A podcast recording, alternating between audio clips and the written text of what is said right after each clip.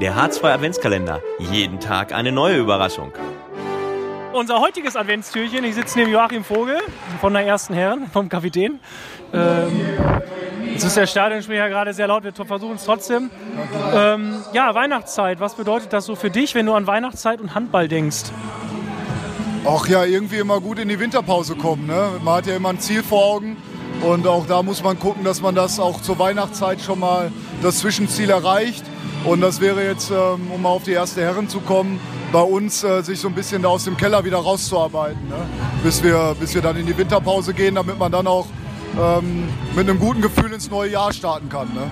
Du hast es gerade schon angesprochen, du spielst aktiv in der ersten Herren. Was machst du sonst noch im Handball? Vielleicht im Handball unter der SBVG? Ähm, ich war früher mal Trainer, aber es hat sich zeitlich, äh, musste ich das aufgeben in meinem Heimatverein bei Schildische.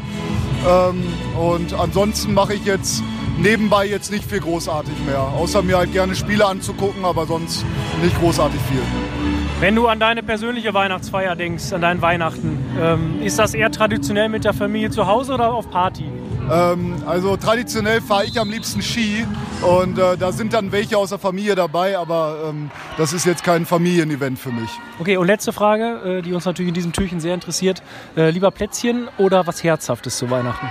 Was Herzhaftes, auf jeden Fall. Ich danke dir, dass du heute unser Türchen warst. Der H2 Adventskalender. Jeden Tag eine neue Überraschung.